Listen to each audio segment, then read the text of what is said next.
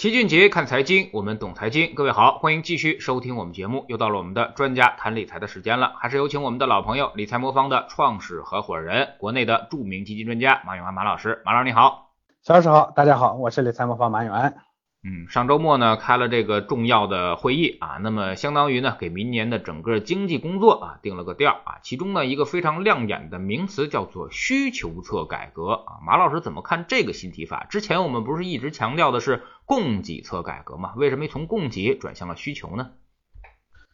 呃，对，这个确实是一个新提法，这是呃这个词呢应该是这几年里头的第一次提，过去几年呢这个。呃，“十三五”啊，其实“十三五”之前从一二年开始呢，我们就一直在提这个呃供给侧改革。那呃当时的原因呢，是因为呃经济啊，当然一方面呢是供应，一方面是需求，这个比较简单哈，就是呃没有供应，那当然你需求那就谈不上，但是没有需求你供应了也也没用。那这就相当于呢说呃开一辆车啊，这个首先呢要有发动机啊，其次呢这个也要踩油门啊。那如果说一个这个这个这个这个这个这个汽车啊，它的发动机呢，油门踩到底了，这个发动机呢已经呃力气使到最大了，这个时候呢就要换发动机，这个呢就叫叫供应侧啊，就相当于说我各种方法都使了，我供应这一端呢已经老化了，已经跟不上了，那我要把供应这一端呢改一改。你比如说原来咱们说这个呃手机吧，手机呢原来这个呃早期呢没有，我只要有我就拼命的供应，这样的话呢就有需求。但是当这个东西呢，这个大家都已经满足了，比如说原来这个打电话的这个手手机啊，做到极致了就做到诺基亚，对不对？那后面呢，你再怎么做，大家的需求呢已经得到满足了，这个时候呢，你就你再怎么死命的踩油门，车已经跑不动了，好，这个时候呢，你就要换发动机。那换发动机是怎么呢？哎，我通过科技创新啊，通过这个创造，哎，我在前面呢把手机换掉了，我不是诺基亚了，我不是光打电话了，我可以上网了，我可以做各种各样的这个娱乐啦、游戏啦等等这种需求，那就是苹果。那新的供应出来呢，我再踩油门的时候，哎，这新一轮的这个加速呢就开始了。所以经济的增长呢，它永远是在供应和需求这两边边的交替的实力性。之前呢，我们为什么提这个供给侧改革呢？因为我们啊老的经济增长模式下，供应呢已经老化到，就是说大家的呃传统上，比如说大家能提供的是什么呢？是重工业是吧？呃日常的用品啊，这个叫重化工业，就是满足人们衣食住行。啊，需求所有的这种硬性需求的这种工业，那从呃九十年代开始，一直到一零年之前呢，其实我们基本上都在做这方面的满足，也就是说满足我们的啊生活日常之需。我们的工业体系呢是因此而建立的。那到了一零年左右呢，我们这种需求呢基本上都已经超饱和了，所以我们的很多企业呢这个。呃，产能过剩，所以到那个时候呢，经济发展呢，你再靠踩油门，再靠这个拼命的再加钱，让他们再去建这样的企业呢，其实经济已经不能往前走了。所以呢，当时咱们的这个政府呢就提了说，供应这一端呢要改善，要改变结构，我们供应这一端呢要要要要要换东西。那换东西是什么呢？就要推动创新，创推动改改革创新，对不对？让新的东西出来。这几年呢，我们的这个经济的动力呢在发生一些转变啊，我们原来呢靠这个。基建啊，靠大明大放大建建设这种呢，呃，增长经济的方式呢，已经得到了初步的改变。那事实上呢，这个这从啊，其实事实上从一零年就开始了，一零年到现在的这十年间呢，我们整个经济结构呢发生了一些一些一些大的改变。这时候呢，我们就需要让新的需求再出来，因为供应这一端呢，慢慢的跟上了。你比如说现在我们其实很多的钱呢，从原来呢，我们都花在这个冰箱彩电上，现在呢，我们花在各种。嗯，就比如大家去看抖音啊，是吧？玩游戏啊，是吧？呃，各种各样的这个偏虚拟的、偏新型的这种供应方面了。这个时候呢，你就要让大家有钱花，对不对？有新的东西来了，那要有钱花，能把这种供应呢，能大幅度的再再把它的价格呢发掘出来。所以呢，我们开始提，我觉得这个提这个提法呢，其实本质上就表明了政府呢已经认为我们新的经济增长模式呢转变已经有了基础。这个时候我们需要靠大量的这个需求呢，把这个需需求呢把它。把它激发出来，相当于我 iPhone 已经啊开发出来了，我已经有这样的东西了。那你觉得老百姓大量的买买得起买，这样的话呢，这个产业呢才会新的产业呢才会才会出来。我觉得这件事情其实也蛮重要的，这表明我们政府呢对于我们经济增长模式的一个认知的转变。呃，那您觉得政策上未来会有哪些变化呢？呃，以前呢，我们其实主要集中的是要打通，这过去十年打通的是供应这一端的，也就是说阻碍供应的。你比如说呃，我们期望呢让更多的创新企业出来，是吧？让这个经济呢更有活力啊，让这个创造啊，这个这个这个这个呢不受限制的进行啊，所以我们过去呢也推动了这个啊这个这个这个这个创新啊，是吧？嗯，万众创新啊，类似于这样的这个政策出来。那现在既然那个通过创新呢，已经啊创造出了新的供应啊，就前面讲的我们四 G 时代的供应，我们五 G 时代的各种各样的供应，这些东西出来了以后呢，那我们要老百姓呢要能消费得起。所以呢，我想未来的政策呢，可能更多的从打造更好的消费环境，让大家呢更愿意花钱的这个方向去。那我觉得这个呢，其实无非就是两方面，一方面呢就是让老百姓呢这个有钱，第二呢让老百姓愿意花钱。那有钱呢是啥呢？他肯定要推动这个分配制度啊，就像之前呢，这个我们的分配上呢可能会更啊更更更这个呃呃收入啊分配呢更不公平。那未来呢有可能会推动收入的结构呢更公平啊，以及收入的总体的收入的增加。像日本呢当年推动的这个啊叫一亿总中产计划，就相当于让这个中产阶级的收入呢大幅的增加，让老百姓呢花得起钱。我觉得这是。啊，一方面，另一方面呢，让大家敢花钱。那敢花钱呢，无非就是两方面。一方面呢，让大家呢没有后顾之忧，就是这个钱呢，呃，这个这个这个这个这个叫什么呢？就是花出去的时候呢，他没有特别大的担忧。就像现在我们养老啊、房子啊各种地方呢，挤占了我们大量的资金，导致我们手里有钱也不敢花。这种情况呢，我觉得会进一步改善。同时呢，当然它会改变花钱的这个微观结构。因为什么叫微花钱的微观结构？就是就是所谓的市场啊，就让市场呢更有效率、更公平。那以前呢，我们的市场呢其实是有割裂的，是吧？各种这个啊隐形的、显形的各种手呢，导致了市场的呃低低效、无序，是吧？包括像垄断呀等等这样的一些政策，使得我们这个市场的效率不高。那未来呢，可能会进一步的打通啊我们这个所谓的我们原来说的内循环里头阻碍内循环的各种各样的手。让这个市场的效率更公平，所以我简单的总结，我想未来呢，我们可能会见到的，第一呢，就是会看到收入分配，尤其是在二次收入分配上，呃，是，因为大家都知道这个，呃，人我们实际最后拿到手里头的钱，经过两次分配，一次呢是呃一起一一就通过生产呀，通过这个呃这个环节上的分配，第二个呢是通过社会财富的再再再分配进行的第二次分配，两次分配以后呢，最终会才是我们拿到手里头的钱，那。一次分配呢是靠主要靠生产，二次分配呢主要靠社会的调节。你比如说呢，呃，这个有钱人呢更多的缴一点税，没钱人呢更少的缴点税，是吧？类似于这种政策呢，让这个分配呃更公平，让大家呢手里都有钱，我觉得是第一层面的。这里头呢，当然就会集就他可能会集中去打那些原来导致收入不分公分配不公平的这各种各样的政策。你比如说像理财领域里头，原来呢我们的理财呢其实是不极其不公平的。少数人挣了大量的钱，大部分人呢没挣到钱，这是不行的。那么这是一个，第二个呢就是集中去解决呢大家，嗯，这是前面这个是解决了有钱，第二个呢解决大家愿意去花钱的问题，就是以前的这个房子啊、养老啊、啊教育呀，嗯，包括像这个啊这这这这一类的问题，所以呢他会。啊，推动大家呢，把钱呢，是现在呢，你养要花要要钱放在手里头，哎呦，防备养老，要孩子要教育，什么买房子，乱七八糟的各种各种钱，你手钱没到手手里头呢，七八个口袋已经给你掏走了，这种情况呢可能会得到改善，那意味着说我们的教育成本可能会下降，我们的住房这个过去呢挤占大家消费资金最大的一个空间一定会被大幅度的打压啊，我觉得这个是毫无疑问的，那。呃，包括我们的养老，养老呢，虽然我们面现在面临着很大的问题，但政府肯定会在养老上让大家呢没有后顾之忧。你包括像社会性养老，就是这个保险的养老型保险的这进一步的介入，我想这都是大势所趋。这是第二点，第三点呢，有可能会见到越来越多的针对消费和呃流通环节各种这个市场环节上的反垄断的措施的出现，这个大家都已经现在呢已经看到了，但是我想未来呢会越来越多。嗯，那么这个对于明年这个经济工作的定调啊，那么您对于明年这个市场的发展，包括股市的变化啊，您有什么观点或者有什么预判没有？其实这里头呢，就涉及到我前面说了，我们未来的政策可能集中在这三个三个点上去打开。就第一个呢，我在前面讲了，说是啊，这个这个这个二次分配，我二次分配里头呢，一个最重要的就是按照资按照按照资本的分配。以前呢，我们的分配呢，其实是胆子大的人呢，在里头得到了大部分。什么胆子大的人呢？就是你比如说，我们的主要的资金分配结构呢，是靠银行的贷款来来展开的。那银行贷款里头，大家都知道，老百姓呢都把钱放在银行，那些企业主呢把钱呢拿走拿拿走借了企业的，这种分配里头，天然的把钱借出去的那些人呢是吃亏的。为啥吃亏呢？因为经济呢总体增长呢可能是百分之九，这过去这这么多年里头，但是呢你放出去利息呢可能就二到三，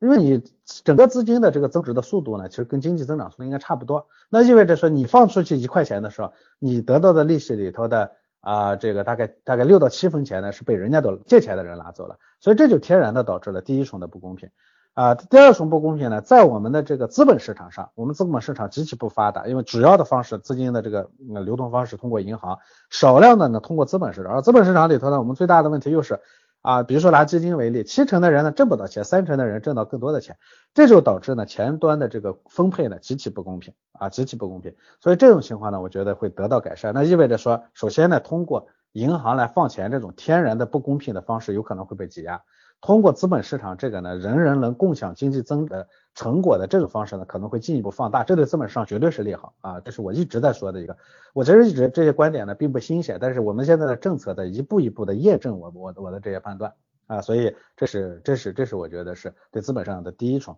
第二重呢，我讲到了说我们呢有可能会。啊，打压以前呢，导致我们的资金大幅度流向，就掏我们口袋的那些那些领域。比如说，我说以前呢，掏口袋最大的领域呢，是第一个呢就是房子，第二个呢是教育，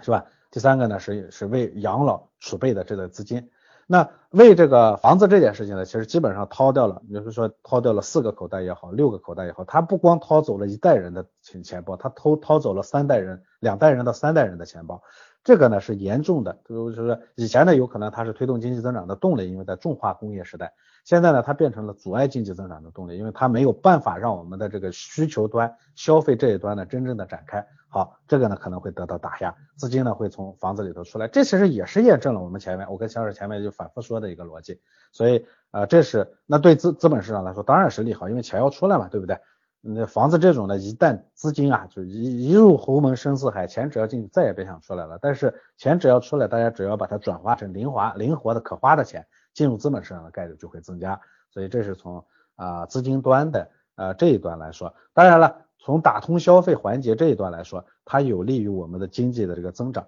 确实，我们现在我也一直认同林毅夫的一个观点，我认为中国经济增长其实极其有潜力，我们各种潜力其实都是被这样的那样的显形的、隐形的这个。啊，限制啊，给堵死了。最简单的，比如说，我们很多人都去国国外呢去买衣服，你买的衣服，你一看都是中国产的，人家的品牌中国产的衣服，最后呢到哪，人家那儿呢是咱们这边的几分之一。那为什么呢？就是因为我们这个这这个流通啊，各种环节上的这个那个的各种各种限制，而这种限制往往来自于显形和隐形的垄断啊。这种垄断呢，就导致我们老百姓的实际最后的付出的成本过高。反垄断呢，它其实是有利于经济发展的啊，呃，各种显形的、隐形的垄断也好、制约也好等等，这些都都都不利于经济的发展。那如果把这些经济发展的障碍打掉的话，那我们经济增长其实还是非常有潜力的。这对企业来说当然更是利好。所以我觉得从几个侧面来说呢，这个，呃，这就是其实我一直认为中国呢还处在一轮特别特别大的牛市的早期的原因。我认为经济如果按照这个方式去打下去的话，我认为经济的这个这个潜力呢是非常非常大的。所以这是我的一个基本的观点啊，嗯，但是上周呢，可能也有一个数据啊，就是社会融资数据开始出现了一个高位回落的一个情况啊，很多人就开始担心说是不是宽信用退出了啊？您怎么看？因为这个信用周期呢，跟这个股市可是息息相关的啊，如果信用宽松这个改变的话，那么股市可能很快也会出现一个问题啊。那么您怎么看这个宽信用周期是否要退出呢？这个里头呢，我觉得有两层，现在大家担忧的是两个问题。第一个呢，就是您说到的这个，呃，第一个呢，其实大家担忧的是明年经济会不会有问题？因为今年确实这个疫情期间，中国经济表现确实是非常非常的好，我们这个呃冠绝全球可以说是。虽然我们的数据呢啊往年那么漂亮，但是确实毕竟是在这样大的这个疫情之下，对吧？所以呢，我们的。数据呢看上去没有那么那呃，虽然看上去是往年相比往年呢我们没那么好，但是相对全球来说我们是非常好的。这给了很多人的一种错觉，这个导致是担心呢说政府呢会不会明年呢过度的收紧货币啊收紧信用，因为我们现在呢是说啊中性货币宽信用。为明年呢，如果把这个信用信用的水平抬升到正常水平，货币呢进一步收紧的话，那经济呢可能就会出现问题。我觉得这个呢有点过度担心。其实这就是经济学领域里头的一个反身性原理啊，就呃，大家都说那个宏观经济学家呢是不靠谱的，因为他们预测的东西永远不会兑现。为什么不会兑现呢？当所有人都预期明年可能经济会因为啊这个货币政策的也原因呢可能会出现波折的时候，这谁都能看得到，那政府当然也能看得到这一点。那么这个时候呢，他就会采取一些对销的政策呢，去防止这个最坏的情况出现。那所谓对对对销的政策呢，就是货币政策呢可能不会像大家想象的那样那么啊这个无论是说。或呃信用收回啊抬高啊还是货币收紧这些呢？我觉得这个这个难度呢都是比较大的，这是第一点。第二点呢，我觉得还有个客观的问题，就是我们确实处在一个一个弱美元背景、弱弱美元周期的这个背景下。弱美元周期下呢，这个美元呢会大量的进来，而今年呢导致我们经济呢意外的数据比较好的原因，一个很重要的原因是呃外贸啊出口。明年呢，我相信这个呢仍然会是非常重要的一方面，因为疫情呢肯定会进一步的。啊，这就算是这个大家带病复苏吧，明年呢全球经济有可能在疫情之后呢都要先进入啊这个恢复式的反弹。这种情况下呢，对各种东西的需求量一定会增加。对于中国这样一个啊这个制造业大国来说呢，外贸需求明年一定还会是个非常好的亮点。这种情况下，如果弱美元周期，因因为弱美元周期呢，你把这个货币呢又收紧了，信用又抬高了，你到时候呢这个人民币呢相对于美元呢再大幅度的抬升的话，到时候一定会出现非常严重的经济上的压力。这个经济上的压力呢，有可能会导致我们经济的啊这个增速呢，就就就经济的复苏呢会出现问题。我想这个大家都看得到，所以从两个角度来看，我都不认为明年的货币政策有大幅度调整的空间。当然了。很多人的担忧呢，是基于我们以前对央行的传统行为的担忧，因为我们央行啊，实际上确实有紧货币、紧信用的这种传统，一有机会他就想紧一紧。但这东西呢，不是以人的意志为转移的，你想紧归一回事情，能不能紧是另一回事情。所以我一直认为，明年的货币政策一定比大家想象的要宽松啊，它没有过度收紧的空间。嗯，到年底了，这个各大机构呢也给出了很多的这个明年的一个投资的一个方向和逻辑啊。那么马老师，您之前也是在机构啊，那么包括在私募也做过。那么每到年底的时候呢，我们其实也想听听啊，明年的一个主要的一个投资逻辑，您更看好哪方面呢？呃，首先呢，我其实仍然看好明年的 A 股市场啊，这一点毫无疑问啊。呃，这个逻辑上呢，我前面已经讲过了，就就。全球的经济都会复苏，但相对来说，这个复苏呢，有可能会更利好中国，这是第一。第二呢，弱美元周期下呢，非美资产呢总体表现更好啊。弱美元周期下呢，美元的对立面的表现也会更好。所以我认为呢，明年的无论啊这个中国的股票还是黄金这样的资产的机会可能会都会更大。但是呢，明年的经济呢，相对于今年的确定性其实是在下滑，这一点上我们一定要明确。就是前面说过了，我说这个过程中呢。呃，有人呢会去会努力去收紧，但是经济的这个呃环境呢又不允许收紧，所以这中间的货币政策呢有可能会出现反复。这种情况历史上我们出现过两三次，每次出现的时候呢都会央行呢想收紧，一收紧呢发现不行了，赶紧又放松，中间呢会导致市场的反复。所以我认为呢，明年的机会很可能是跌宕起伏中完成的。我觉得明年的投资有可能比今年会难做。今年呢虽然这个。啊，市场呢是大起大落过，但是这种大起大落是因为外因引起的，明年有可能是因为内因引起的大起大落，这种情况呢更难把握，所以这是我觉得明年的一个大的大的背景啊。结论上我仍然看好 A 股，我仍然看好看好黄金，但是我认为这个过程呢可能会更跌宕，更难过啊。相对的说呢，这个其他的这个非美资产呢可能会相对于 A 股的表表现呢不会有那么好。当然了，我认为明年呢一个非常好的。点呢，有可能是在港股上，因为港股呢内呃国内的这个呃基本面呢在复苏，而呃资金呢因为弱美元周期呢资金呢可能会大幅度的流出，对于香港这样一个自由港来说呢，它能吸收的资资金的这个空间呢会大幅度的加大，所以我认为港股的机会可能会更大。相对来说呢，美股在弱美元周期下的表现会略差一些，嗯。那么 A 股这块呢，因为我们看到梳理了各大机构的一个报告的话，那么可能更看好顺周期啊。那么您对顺周期有什么看法？当然，因为经济复苏和衰退的这个过程中呢，是周期股的表现的最佳的时候。那我们其实呃，所以说顺周期的肯定是没错的。但是关键是明年在周期在什么样的周期里头？这一点上呢，我们是要去判断的。很多人呢，其实最近呢是比较有些有些经有些经济学家或者做市场研究的人呢，最近是比较悲观的哈，总觉得呢这个呃这个这个这个经济复苏呢会不会如大家想象的那样展开是吧？这个呃，市场呢真的是呃这个这个货币政策呢会不会像我说的那样呢？没有那么收紧，这些事情呢大家大家有担忧。那当然，这也附带的说对这个经济的复苏呢，究竟在一个什么样的周期里头呢？大家也有担忧。但我的观点呢非常清晰，我认为明年大概率全年可能会在我们的市场波动的第二阶段。这个第二阶段呢，当然不会像第四阶段那样疯狂。那第二阶段呢，一般会是早周期的一些品种，包括像。啊，咱们之前呢已经有所表现的这样的有色啊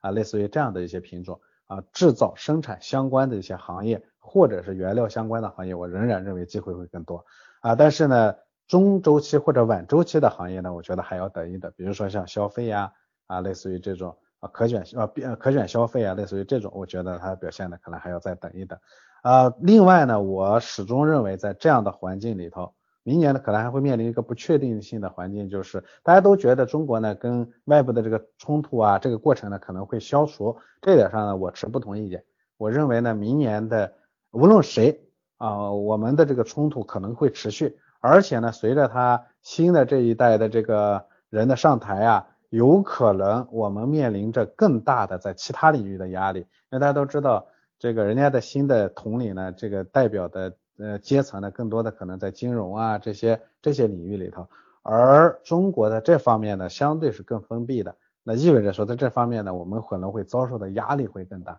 所以一些低估值的品种呢，我觉得大家一定要谨慎啊，像银行啊这些，嗯嗯，那么现在这个针对明年这种行情啊，包括您的这些判断，您觉得现在应该怎么去做投资呢？呃。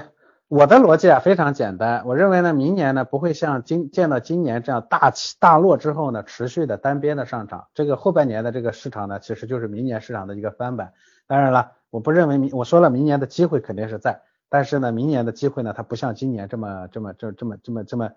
呃，无论是在各类资产里头，它都不会这么单边，也不会这么大呃同涨同跌。所以呢，明年的投资呢，我再一次的建议大家一定要用配置。啊，今年呢，很多人呢靠赌单一市场呢挣了钱了，所以人呢都会有一种啊习惯性思维，觉得明年呢我这个单再赌单一市场呢仍然会赢。而且我特别看到一个非常不好的现象，因为今年呢股 A 股基金的表现很好，所以到年底前后呢找我问基金的人、买基金的人、买公募私募的人空前的多，这个是让我非常忧心。千万千万不要把今年的这种固性惯性思维呢带到明年去。今年这样无脑买买 A 股基金呢挣挣了钱了。明年多半你也会因为这样的原因呢，把挣的钱呢再赔回去。所以在这个时间点上，凡是今年挣了靠买单一的基金挣了钱的，赶紧把钱切换到这个配置上去，千万不要再留恋过去的辉煌。这是我给大家的唯一的啊，我也也是也是我认为唯一正确的建议，就是一定要配置，一定要配置。这不是因为我做理财魔方，我做配置，所以我让大家去配置。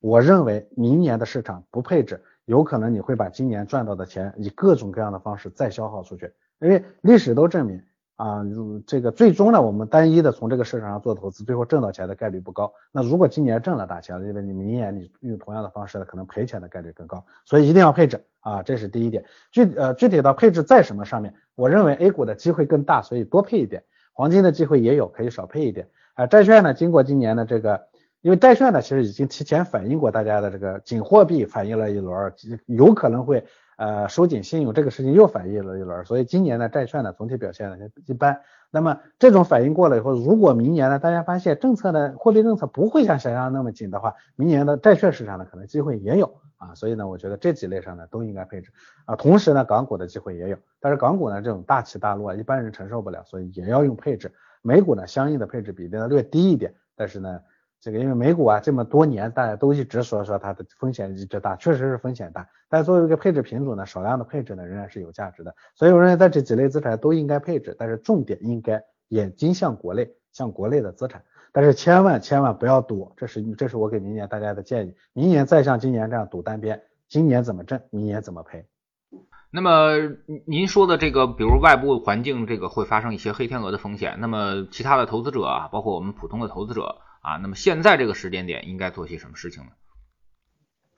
其实啊，所谓的黑天鹅就是你不可预测的，咱们只能猜想说会出现什么样的黑天鹅。你比如说，呃，我一六年的时候我预测呢，有可能我们的这个冲突呢不是说说而已，它会真来。那果然后来真来了。这次呢，我也说一说，我认为呢，我们可能持续的冲突的概率还是存在的，这可能。不一定是黑天鹅，这我认为是大概率的。不过呢，冲突的方式可能会发生跟一些改变，你比如说地缘政治事件可能会持续的增加。另外呢，像这个在金融领域里头，我们遭受的冲击，逼迫我们开放的压力可能会更大，这是我我我我猜测的啊一种可能性。第二种呢，就大家呢现在因为疫苗出来了，对于疫情呢空前的美好的这这个这个这个这个想象，我认为这件事情呢可能还是要谨慎一些，因为。正常的判断呢，这个疫苗真正起大规模的这个注射到最后起作用呢，也得到明年三季度甚至到四季度。但是这里头呢，会不会有各种意外的情况出现，这个不好说。所以这件事情呢，我觉得大家也是要要警惕的。但是无论什么黑天鹅都是不可预期的，所以我认为无论发现发生什么配置都是能解决这样的问题的。如果现在理财魔方的配置，你看我现在 A 股呢大概配置到百分之五十，港股呢大概配置到百分之十几，美股呢大概几个百分点。债券呢大概百分之二十多，黄金呢有百分之十，哎，这样的配置呢，我觉得无论发生什么样的极端事件，我们基本上都可以比较预如的应付过去。这种呢，我觉得才是正确之道。不要尝试去猜测黑天鹅，要尝试说什么样的方式，什么黑天鹅发生，我都不至于吃太大的亏，我我都能安全的度过。我觉得在这这才是靠谱的方式啊。所以我前面说的这个配置呢，是我们风险等级十，理财猫风险等级十的配置，其他的随着风险等级下降呢，还配置呢还会。呃，就是比如说债券这一类安全资产的比例呢，还会持续升高。各一类等级呢，大家下载 APP，你进去做完测评就可以看得到。我觉得这是我给大家最重要的呃忠告。我再说一遍，今年单边赢了的，呃，什么说赌博的时候最重要的、最好的方式是什么？赌赢了赶紧走。那么今年呢，通过这个单边市场挣到了钱的，赶紧退出来，一定要进入稳健的方式。当然你会，我退出来我不干了，嗯，那种。不是好的心态，因为那样的话，你有可能在等到下一个机会来的时候，你你又开始这就算是没有来会出来，人的心态马上就变了，是不是我退错了啊？这时候呢，你就天天怀疑，一旦市场呢往上单边涨几天，你可能又又掉头又单边冲进去了，这样最终几次折腾下来，你前面赢的钱呢全都没了。所以该退退出来以后呢，用稳妥的方式留在市场里头，我觉得这样。哎，既可以保住前面的胜利果实，又不至于踩明年太大的风险，这我觉得是正确之道啊！这是我唯一的建议，也是我应对我认为大家应对黑天鹅的唯一的建议，也是我认为应该当下的做做投资也好，做理财也好，正确的建议。嗯，非常感谢马老师今天的分享啊！其实对于明年的行情呢，我们也是采取了一个谨慎乐观的这么一个态度啊，认为牛市可能还有下半场，因为可能还有业绩驱动和情绪驱动。啊，但是呢，这个 A 股市场呢，又是历史上连涨三年的概率其实是非常低的啊，那么也有可能明年会出现冲高回落的这么一个行情啊，所以说在这个时候小心一点，谨慎一点啊，应该没有什么坏处啊，不要再过度的激动了啊，那么呃太激动啊，太激进啊，可能会会出问题啊，所以说我们也是主张啊，通过配置啊。特别是均衡配置的方式来投资市场啊，那么这样的话可以保证你这个进可攻退可守啊，到时候你会有更好的心态。非常感谢马老师，再见。好的，再见。